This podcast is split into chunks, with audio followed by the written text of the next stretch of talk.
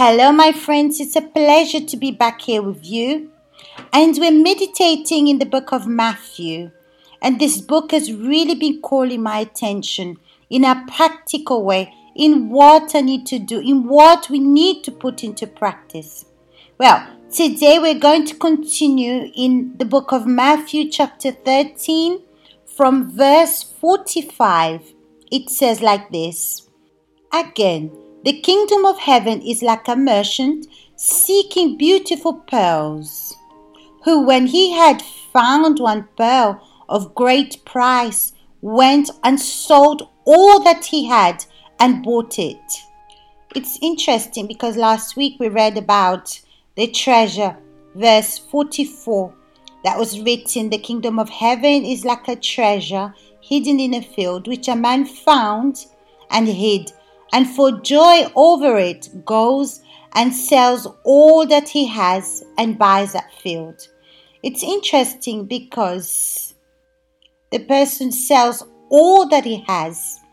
It's interesting because it's not saying that he sold some things or he exchanged some things, but he's saying that he sold all. That means I need to give the all of myself, everything that I have, for me to buy that pearl or to buy that field. It's interesting, my friends, because when that man found the treasure and sold everything to buy it, that's not the joy, but it, it says, for the joy over it, he goes and sells all that he has.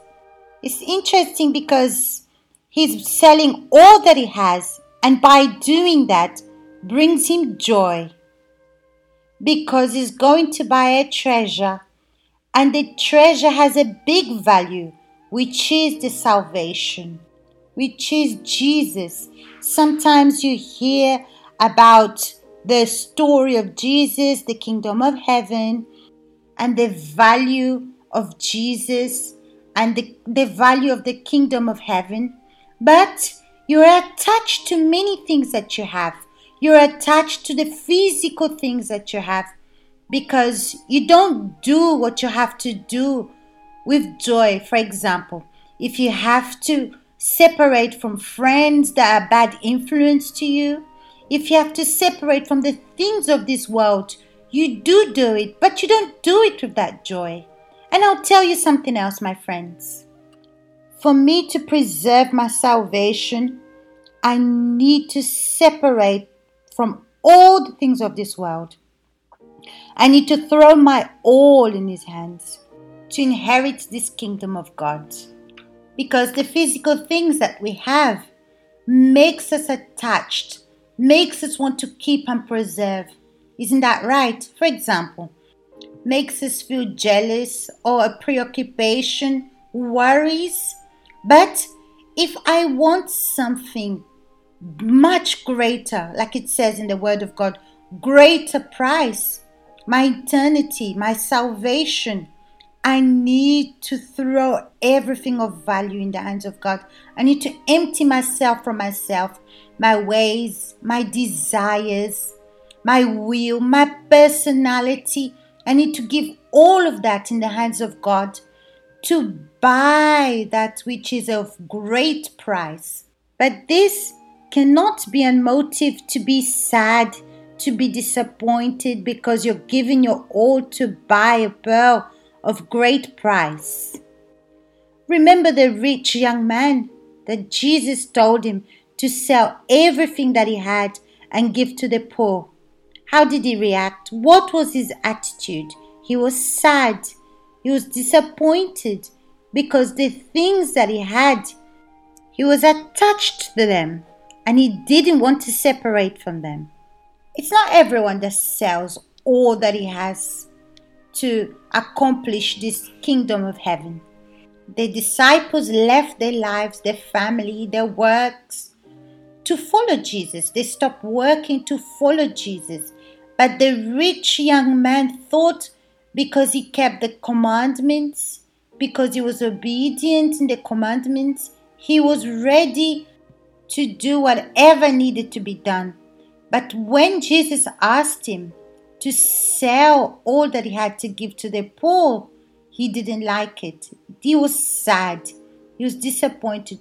So, in other words, my friends, sometimes maybe you're sad, maybe you're discouraged because you need to leave your boyfriend or your ex, even if the person does everything against the will of God. They don't have the same faith as you, but your desire is to stay with these people, stay with this person. So, you know why? Because that's a big value for you. You sacrifice for that because you value it more than God.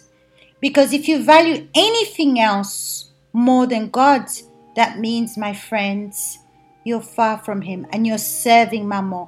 You're not serving God. It's not just you, I'm talking about myself as well. If I put anything or value anything before God, I'm serving Mammon, which is the devil. The things of God require sacrifice, selling everything that you have to follow Him. The way you think, the way you see the things, your own flesh desires. You, if you prioritize you before God, so that means you're serving Mammon. Do you want to inherit the kingdom of God? Sell everything that you have, pour out yourself in His hands, give yourself to Him, and stay away from the things that impedes you to give your life to God. Okay, my friends? Big hugs to you all, and next week we'll be back here meditating in the Word of God, the Word of life, the Word that is true, the Word that is the way to salvation. Okay? Big hugs to you all, and I'll see you next week.